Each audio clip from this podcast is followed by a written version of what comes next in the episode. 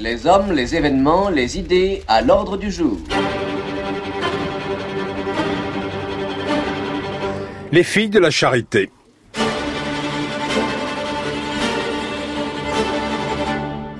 Je suis chef de cuisine, quand je montre mes certificats de travail, c'est- tout le monde s'arrache les cheveux parce que je coûte trop cher. Ça fait combien de temps que vous êtes au chômage? Euh, maintenant, eh ben, ça va faire dix ans.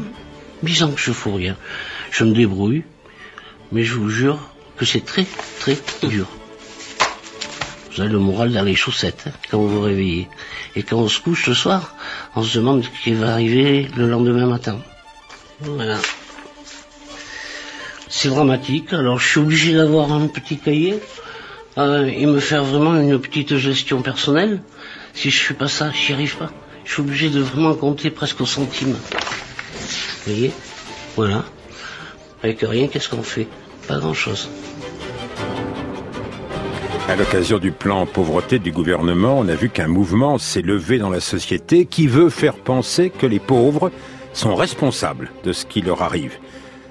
Il y a une génération, pourtant, l'Assemblée nationale votait le RMI à la quasi-unanimité. Mais 30 ans plus tard, la complexité des mécanismes de redistribution paraît telle que beaucoup ont l'impression de donner pour rien, de donner sans recevoir, de ne rien recevoir du tout, alors qu'ils sont dans le besoin.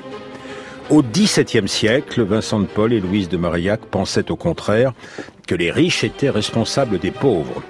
Fondant les filles de la charité, tous deux leur disaient Quand vous vous mettez au service des pauvres, vous êtes en présence du Christ. Aujourd'hui encore, le plan de sauvetage de l'hôpital qui vient d'être mis en place veut remettre les priorités dans le bon ordre. D'abord, la proximité et la prévention, ensuite seulement l'hôpital et d'abord l'hôpital de proximité. Les filles de la charité ont toujours procédé ainsi. Tant de filles à l'hôpital, mais en premier lieu, tant de filles en paroisse. Elles commencent par la rue, dont elles disent que c'est leur cloître. Quant à l'hôpital, leur pratique y a évolué du compassionnel au professionnel. Elles ont passé sans barguigner les examens d'infirmières quand ils sont devenus nécessaires. D'ailleurs, les infirmiers et les infirmières du XXIe siècle leur en veulent un peu. Si le public attend d'eux un dévouement sacrificiel, c'est que le modèle des religieuses n'a cessé d'envelopper leur métier. Lors de la grande grève de 1988, un slogan résonnait d'ailleurs haut et fort, les cornettes, c'est fini. C'est vrai depuis 1964, mais cornette ou pas, rien n'a réussi à rendre les filles de la charité impopulaires. La marche de l'histoire. Jean Lebrun sur France Inter. Et elles font même l'objet de deux forts volumes chez Fayard, Les filles de la charité, puis le temps des cornettes, signé Mathieu Brejon de Lavernier. Bonjour. Bonjour Jean Lebrun. Vous vous êtes senti responsable des pauvres quand vous étiez petit? J'ai, il est vrai, une expérience personnelle euh, timide de la pauvreté. Mes parents euh, vivaient au, Maroc et euh, visitaient effectivement euh, les pauvres accompagnés de religieuses dans les bidonvilles ou dans les montagnes de l'Atlas. Et donc j'ai le souvenir d'avoir joué au foot avec une boîte de conserve ou au billes avec des noyaux d'abricots. Mais alors que dit Emmanuel Macron de la charité aujourd'hui? Dans son plan, euh, il a un mot assez dur en disant que ce n'est pas un plan de charité, mais qu'il s'agit bien d'éradiquer la pauvreté. C'est euh, cette idée assez euh, connotée négativement que la charité viendrait toujours trop tard, penser euh, les plaies. Or, euh, Jean Rodin, fondateur du Secours catholique après la guerre, disait au contraire que la charité n'était pas l'opium du peuple, dans le contexte marxiste des années 60, mais l'éveil des consciences. Le contact avec la pauvreté peut au contraire susciter des énergies pour tenter d'éradiquer cette pauvreté. Le contact avec les archives des filles de la charité, comment cela se passe-t-il? Elle n'aime pas beaucoup euh, qu'on parle d'elle Elles n'aiment pas beaucoup et en même temps, euh, elles ont cherché à avoir une histoire, d'où le recours à un professionnel, un universitaire. Euh, Peut-être parce que, euh, il est vrai, leurs effectifs diminuent euh, en Europe, aux États-Unis, et leurs centres de vitalité se déplacent vers les Suds, qui sont aussi euh, les nouveaux centres de vitalité du catholicisme, euh, Afrique, Asie, en tout cas une partie. Et donc, il s'agissait de transmettre une histoire à des sœurs d'une culture totalement différente. L'histoire des Lazaristes, Saint-Vincent de Paul, des filles de la Charité, Louise de Marillac avec Saint-Vincent de Paul, commence assez loin de Paris, du côté de la Bresse et, et de la Dombe. C'est un curé euh, qui observe les réformes du Concile de Trente et qui crée une confrérie de dames et de demoiselles de la charité. Puis il passe à Paris. Il est rejoint par Louise de Marillac et puis euh, se constitue peu à peu un groupe dont voici le récit de l'agrandissement progressif par Maurice Cloche. Maurice Cloche. Un film euh, sur Saint-Vincent de Paul qui a eu un écho extraordinaire. Monsieur Vincent, un film euh, effectivement assez inattendu, difficile à financer, qui a puisé dans les réseaux catholiques, en particulier lyonnais. Ah, c'est un film par souscription. Un film par souscription. Comme la Marseillaise de Jean Renoir par la CGT. Exactement. Et euh, le succès vient en particulier de la personnalité, de la voix de Pierre Freinet. immense euh, acteur, euh, connu déjà par par des films importants et qui choisit, à rebours des vœux d'Anouilh ou de Cloche, de prendre l'accent de Saint-Vincent de Paul, un accent du Béarn, de prendre aussi un phoné pour lui ressembler davantage. Il a raconté que Maurice Cloche avait distribué à tout le monde des portraits de Vincent de Paul et euh, lui-même est assez étonné, protestant, divorcé, remarié, euh, d'incarner ce personnage euh, qui le trouble beaucoup. Qui cherches-tu Monsieur de Paul. Que veux-tu? Monsieur, je suis de Suresnes, je suis servante dans une ferme là-bas. Je suis venue parce que j'ai entendu dire qu'il y avait à Paris des grandes dames qui visitaient les pauvres et les malades dans les hôpitaux. Est-ce que c'est vrai? Oui. Oui et non. Les grandes dames, monsieur, ça a l'habitude d'être servies. Ça doit pas très bien s'y prendre pour servir de plus malheureux qu'elle. Moi, je suis vachère. J'ai l'accoutumance à la peine aux travaux les plus rebutants qu'elle ne pourrait pas faire. Alors, j'ai pensé que je pourrais peut-être les aider. Je demande pas de gage. Ma nourriture seulement. Je pourrais faire les saignées, les lavements, penser les plaies, refaire les lits des malades, vider les pots. Tout ce qu'elles doivent pas aimer. Les servantes pour servantes. J'aime mieux l'être des pauvres de Dieu que de mes maîtres, voilà. C'est peut-être de l'orgueil. Non, ma fille. Tu es venue à pied? Tu as mangé ce matin? Non, je suis partie avant l'aube. J'ai dû demander longtemps avant de trouver ici. Va à la cuisine, tu leur diras que c'est Monsieur Vincent qui t'envoie. Ils te donneront à manger. Chez les filles de la charité, on ne déteste pas les riches, on accueille euh, des dames de la bonne société ou de la bourgeoisie elles sont recrutées, euh, mais on aime les pauvres, selon une spiritualité, enfin selon un, esprit très, très particulier. Oui, Monsieur Vincent, mais en cela, il est assez classique de la conception de la charité après le Concile de Trente, euh, considère que euh, la charité se fait au nom du Christ et qu'elle retrouve dans les pauvres Jésus lui-même. Donc servir les pauvres, selon sa formule, c'est servir Dieu lui-même. Et c'est une manière pour lui et Louise de Marillac aussi de d'honorer Dieu, euh, non pas de manière directe par sa prière, ses dévotions, euh, son amour, mais euh, imparfaitement à travers les pauvres souffrants. On parle plus de Monsieur Vincent que de Louise de Marillac. Je sais qu'elle est de naissance un peu imprécise, que son papa n'était pas très recommandable. Enfin, vous avez insisté sur ce point, c'est une de vos découvertes. Mais les, les, filles de la charité sont quand même issues de l'œuvre d'une femme, et elles, ce sont des femmes, et elles sont dirigées par des femmes. Mais en surplomb, il y a le personnage de Saint Vincent de Paul et un ordre masculin, les lazaristes. Effectivement, la mémoire de Louise de Marillac euh, s'affaiblit au XVIIIe siècle, tandis que celle de Monsieur Vincent, au contraire, dans une église masculine, euh, cléricale, euh, s'affirme. Et alors qu'il est béatifié au XVIIIe siècle, Louise ne l'est qu'au XIXe siècle. Alors il est vrai que euh, c'est lui qui a porté la reconnaissance juridique des filles de la charité. On peut dire qu'au quotidien, ce sont ces femmes, ces fortes femmes, ces femmes même viriles, qui euh, s'administrent elles-mêmes, mais euh, ce qui leur donne leur reconnaissance civile et religieuse, c'est une autorité masculine, donc Monsieur Vincent, puis les lazaristes. Oui, mais une supérieure générale, vous faites des portraits des unes et des autres, des filles de la charité, surtout à partir du 19e siècle, quand l'ordre, quand la congrégation connaît une croissance exponentielle. C'est une femme qui fonde, c'est une femme qui euh, essaime, c'est une femme qui dirige. Vous dites des fortes femmes. Elle serait féministe aujourd'hui. Elle serait sans doute euh, féministe, oui, hein, une certaine forme de féminisme. Euh, je pense qu'il y a une sorte de, à la fois de d'acceptation de cette autorité masculine à laquelle elles ne peuvent pas échapper dans des sociétés patriarcales euh, qui sont celles du 19e siècle, et en même temps une très large latitude interne. Ce sont effectivement des femmes d'affaires, des femmes qui manient l'argent, qui sont capables de tenir tête aussi à un certain fonction d'autorité, administrateur d'hôpitaux, bureaux de bienfaisance. Euh, comme autorité euh, civile. Sous la monarchie de Juillet, dans les années 1830, on s'en souvient peu, mais il y a beaucoup d'apparitions, de phénomènes miraculeux. Et les filles de la charité sont parfois douées pour être visionnaires. Alors l'une d'entre elles a laissé un nom, c'est Catherine Labouré. La médaille miraculeuse, c'est au cœur de la maison mère des filles de la charité. Les bons pères lazaristes, euh, quand ils voient surgir des femmes visionnaires, il voit ça effectivement d'un assez mauvais œil. Euh, ce sont des intellectuels, directeurs de séminaires, donc ils sont assez peu portés sur euh, cette mystique qui pourtant au XIXe siècle, en France en particulier, mais aussi en Europe, commence à envahir le champ du catholicisme et passe par les femmes.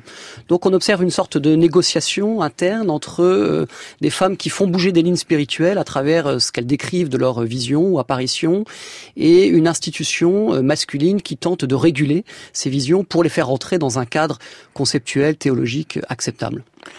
Figure euh, plus consensuelle, figure de médiatrice exactement à la même époque. Elle va être très connue euh, en 1848, notamment pendant les émeutes, les émeutes de juin 1848. C'est sœur Rosalie, sœur Rosalie, centre ses activités, bah, la même où Monsieur Benalla a agi dans les circonstances qu'on sait. C'est le quartier le plus misérable de Paris avec des taudis, des gens qui sont malades, des, gens qui au chômage. Vous savez, c'est le commencement du libéralisme euh, économique. Là, tout ça, elle devient la supérieure de la maison. Alors là, disons, elle a la des franches et elle ouvre une école, un dispensaire, un patronage, euh, une maison pour les vieillards, toutes sortes de choses, vous voyez, qui. Euh, mais vous allez me dire, mais elle ne fait pas ça toute seule. Non, bien sûr, elle ne fait pas ça toute seule. Elle a une quinzaine de sœurs avec elle qui l'aident. Et non seulement ça, elle se trouve aussi des collaborateurs. Et quand du côté de Mouffetard, euh, en juin 48, euh, des mouvements violents se produisent, que fait sœur Rosalie? Bah, La rue Mouffetard est envahie de barricades. Euh, leur maison est au cœur du quartier. On s'inquiète beaucoup pour les sœurs, on les pousse même à partir. Celle-ci y vit depuis 30 ans et refuse puisqu'elle fait véritablement corps avec la population et elle joue véritablement un rôle de médiatrice entre les barricades elle est connue pour avoir sauvé un officier de la garde mobile menacé par euh, les insurgés. 1852, elle est décorée de la Légion d'honneur. Elle est décorée de la Légion d'honneur. C'est une des premières femmes, des trois, des quatre premières femmes décorées par euh, le futur Napoléon III. Euh, qui décore sur quatre femmes, trois religieuses, dont euh, deux hospitalières et une euh, directrice de bureau de bienfaisance, qui est sœur Rosalie. Oui, mais les filles de la charité, ça va toujours par deux. Je ne sais pas si on peut les décorer par deux. Ça va toujours par deux. Ça va toujours par deux, effectivement. elles se soutiennent l'une l'autre. On les voit bien dans ces films encore, dans les années 60. Elles sont par deux, parfois un petit cabas ou un parapluie à la main. Et il y a toujours une silhouette. Enfin, je veux dire que la formation passe par le dressage du corps. Tout à fait. Le maintien, quoi. Tout à fait. Le maintien. Euh, la cornette, même, d'après les souvenirs des vieilles sœurs qui ont pu la porter, était particulièrement encombrante. Euh, quand il pleuvait, il fallait la protéger pour que les pointes ne s'effondrent pas. Et puis il y avait aussi une manière de tenir la tête, mais les mains et les mains euh, de manière discrète aussi dans les manches. ce qui est frappant dans les représentations des filles de la charité, c'est qu'on voit rarement les visages, comme si d'une certaine manière la cornette personnifiait la charité, indépendamment du visage qu'il exprime. Et la grande cornette. Vous l'avez portée? Oui, c'était beau. Oui, c'était très lourd. On s'y habituait, bien sûr. Quand on a 20 ans, on s'habitue à tout. Et, mais on n'est pas fâché tout de même d'avoir changé. C'était difficile pour voir parce que cette cornette, elle avance très loin devant. Oui, oh, dans le métro, on écornait les, on éborgnait les gens. C'était quand on était tassé aux heures de pointe, c'était quelque chose. Mais pour conduire les voitures, les moniteurs n'étaient pas toujours contents parce qu'ils disaient vous n'y voyez rien sur le côté. On accrochait les ailes par en haut avec une pince à linge pour y voir un petit peu plus. Bonjour ma soeur. Dites-moi, ma soeur, je suis en panne un peu plus loin, alors auriez-vous la bonté ou la charité Bien sûr, montez. Merci, ma soeur. Vous priez, mon fils? Ben non, oui, et que Dieu nous ait en sa sainte protection. Les voies du Seigneur sont impénétrables. Lui seul connaît la route. Ben, tant mieux. Il est notre guide. Suivons-le, confiant les yeux fermés. Oui, mais on trouverait les on trouverait les parce que ça tourne, ça tourne, voilà. La marche de l'histoire. Jean Lebrun sur France Inter. Avec les filles de la charité, c'est notre thème aujourd'hui en compagnie de Mathieu Brejon de Lavernier, deux livres chez Fayard, direction l'hôpital. C'est évidemment euh, un objet très important pour les filles de la charité. On aura reconnu, est-il besoin de le dire, le gendarme de Saint-Tropez. L'hôpital, on, s'y forme comment d'ailleurs? Comment comment comment s'est formée une fille de la charité? Alors tout dépend à quel moment on se situe. Au 19e siècle, euh, à un temps de faible professionnalisation et même de faible médicalisation de l'hôpital, qui accueille aussi des indigents, des vieillards, on se forme essentiellement sur le tas par euh, observation et répétition euh, des tâches. Il y a même une sorte de carrière qui s'institue dans la, dans la compagnie. On commence comme euh, institutrice et puis les plus doués vont aller aux soins, dans la visite des pauvres et dans les hôpitaux. Le summum de la carrière d'une sœur de la charité au 19e, c'est la pharmacie, qui est un lieu complexe. Et d'ailleurs, alors là, ça demande de la professionnalisation. On va y venir, mais je reviens aux attitudes imitées, répétées, parfaitement rodées. Vous dites et vous vous situez là, au milieu du 19e siècle, que c'est, avant l'heure, le Caire. C'est ARE. Oui, je crois que le care est bon est un, mot anglais euh, compliqué à traduire, euh, issu d'un contexte intellectuel particulier, mais euh, ce mot de care, soin, a l'avantage de pouvoir lier deux, deux réalités. D'une part, le soin au sens de geste donné, penser, soigner, et puis une sorte de sollicitude, d'attitude intérieure. Voilà. Et le care exprimerait un petit peu ce lien entre un soin technique qui renvoie à la profession et une attitude intérieure qui renverrait plutôt à la vocation. Et euh, la difficulté qui a été celle des sœurs confrontées à la professionnalisation notamment de l'hôpital, on pourra en reparler, ça a été de tenir en même temps un métier de plus en plus technique et euh, une vision euh, holiste, complète du patient, qui se soucie pas seulement de son corps, mais aussi de son bien-être, voire de son âme. Et qui mettait dans la même synchronisation, ensemble, dans la même vulnérabilité, le patient et le soignant. Et la soignante. Exactement. Le CARE invite à euh, travailler sur la relation plutôt que uniquement sur euh, le soignant ou euh, le soigné, et à essayer d'observer ce qui apparaît, ce qui naît de cette relation. Les sœurs sont très attentives dans les prescriptions internes que l'on trouve dans les archives à cette qualité de la relation qui s'établit et qui, euh, bon, je fais un petit écho facile au discours de Macron, qui a demandé au, euh, à ces métiers du care, du soin, de retrouver cette figure de la bienveillance qui fait que peut-être euh, la cornette reste associée à cette bienveillance des enfin, y a d'autres souvenirs, d'autres images, notamment chez les supérieurs. Un peu revêche, non? Oui, un peu revêche, même un peu peau de vache. J'ai déjà entendu ça de, de gens qui avaient travaillé dans l'hôpital avec les sœurs. Ce sont des, effectivement de, fortes femmes qui doivent tenir euh, des hôpitaux parfois de 800 à 1000 lits, euh, un personnel euh, syndiqué à partir des années 30, donc difficile, qui les conteste aussi dans leur place à l'hôpital. Et donc, ça, n'est pas toujours des femmes faciles. Hein, Tenez, cette supérieure qui accueille les nouvelles. Vous n'êtes pas des anges de miséricorde venus du ciel pour éponger les fronts des hommes reconnaissants, mais des travailleuses, qui feront le travail qu'on exige d'elles, aussi rébarbatif et aussi salissant soit-il. Me suis-je bien fait comprendre? Oui, ma sœur. Votre service commencera à 7 heures tapantes. Qui a stérilisé les instruments? C'est moi, ma sœur. Et diriez-vous l'avoir fait correctement? Oui, je crois. Vous le croyez Vraiment même pour ceux-ci Je les ai oubliés. Ah oui, oubliés. Et si quelqu'un les avait utilisés sans se rendre compte Je suis désolée. Ce sont des vies humaines qui sont en jeu. Film de James Kent, Mémoire de jeunesse. On pense à un personnage de supérieur général. On disait pas mère, hein Non. Même la supérieure générale s'appelle sœur. Sœur Mathilde Hinchelin. Pas commode, hein oui, sœur Mathilde Hinchelin, c'est une euh, infirmière euh, assez fragile physiquement, mais forte, euh, forte femme, qui s'est retrouvée à la tête d'un hôpital parisien, l'hôpital Saint-Joseph, fondé à la fin du 19e siècle dans le contexte des laïcisations des hôpitaux d'assistance publique, et qui avait pour objectif au début de servir d'hôpital pour la faculté de médecine, qui n'a jamais vu le jour, de l'Institut catholique de Paris.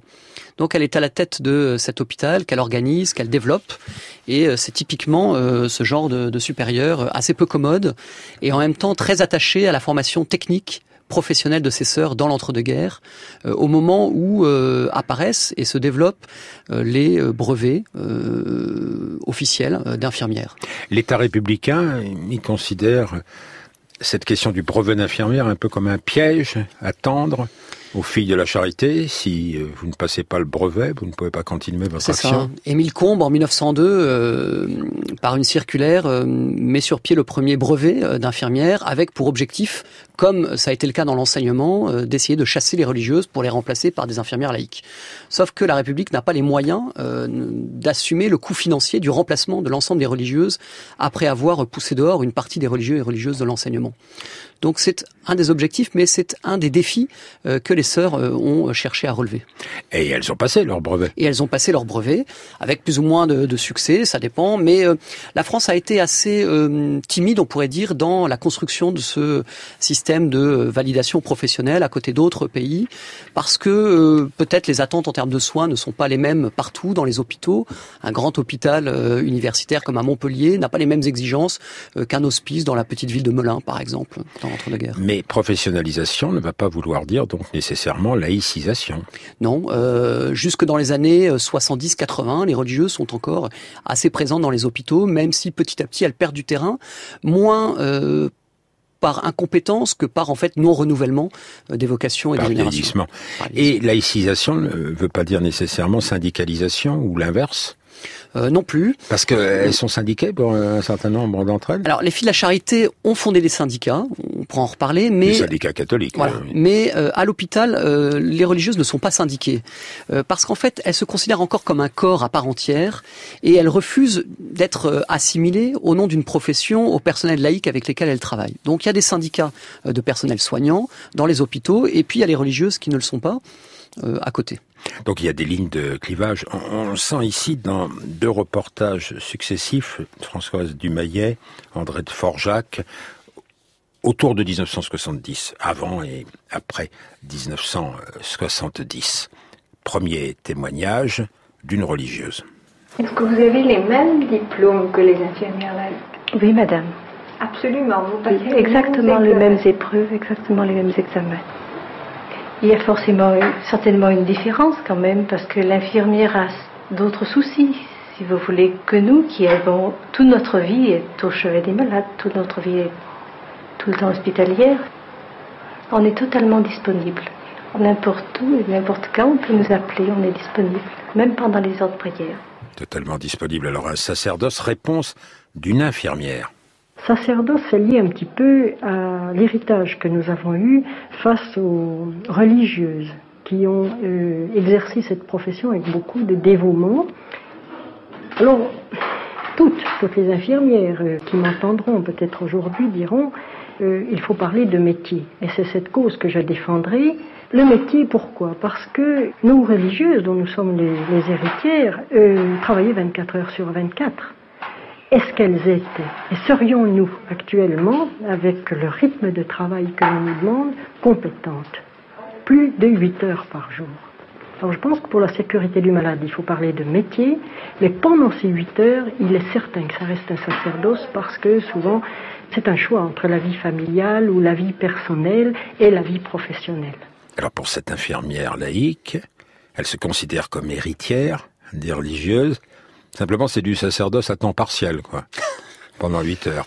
Euh, ça enveloppe encore le, métier d'infirmière, l'image de la fille de la charité et de la religieuse à l'hôpital. Oui, je crois, dans des entretiens qui ont été faits par euh, des historiens, euh, des infirmières ou même des assistantes sociales. on voit que hum, beaucoup ont adopté un mode de vie quasi religieux. le taux de célibat a été, peut-être ne l'est plus aujourd'hui, mais euh, a été plus important que dans le reste de la société. Et euh, elles acceptaient des conditions de travail, des salaires euh, assez faibles, justement dans cette idée assez sacerdotale d'un dévouement complet auprès des malades. D'où les dortoirs et les pensionnats pour infirmières, les, lieux communs Exactement. qui leur étaient imposés. Ça provoque un certain agacement, ça, dans le métier aujourd'hui. Alors, je, je, connais mal le milieu hospitalier aujourd'hui. Faites attention à ce que vous dites. Donc, Il je est très sensible à ce qui se passe ces jours-ci. Donc je préfère ne pas me prononcer sur. Mais on dit infirmière infirmier maintenant d'ailleurs. On dit infirmier exactement. Parce que euh, le modèle des sœurs de Saint-Vincent de Paul, ça ne laissait pas beaucoup de place euh, aux, femmes.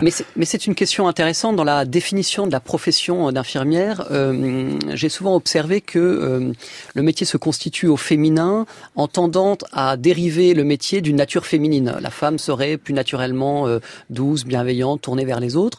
Or, on voit dans les textes des filles de la charité qu'elle s'oppose à ce modèle, on pourrait dire naturalisant de la profession d'infirmière, pour défendre un modèle plus professionnalisant. Il ne suffit pas d'être une femme pour être une bonne infirmière, il faut aussi, c'est ce que l'on entendait dans euh, l'archive sonore ici, il faut aussi avoir un métier, une compétence, une technique. Vous citez d'ailleurs dans Les filles de la charité, le deuxième volume que vous consacrez à la congrégation, cette grande grève dont on se souvient peut-être, François Mitterrand, président de la République, à l'époque, c'était en octobre 1988.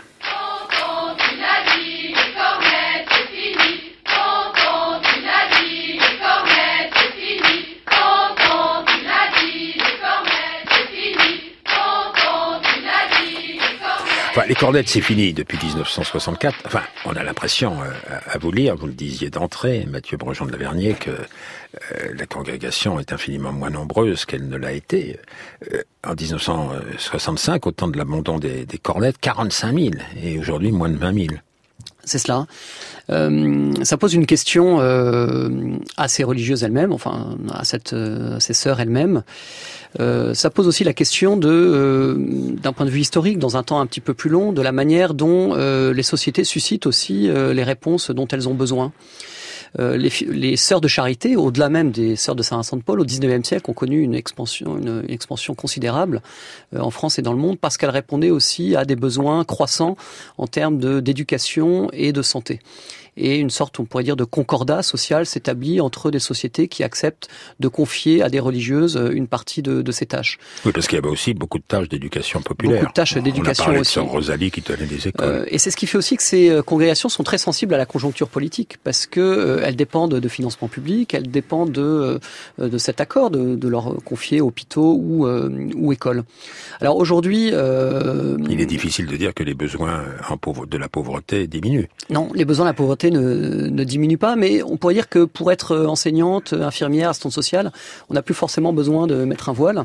Et donc il y a eu une sorte de laïcisation effective de ces euh, de ces métiers.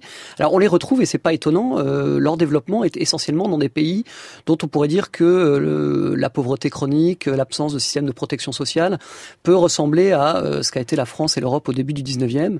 Et là, dans ces sociétés-là, où les congrégations offrent aussi peut-être des espaces pour les femmes pour échapper à des contraintes euh, familiales, patriarcales, offre des espaces, euh, on pourrait dire, de liberté, euh, d'autonomie, de formation.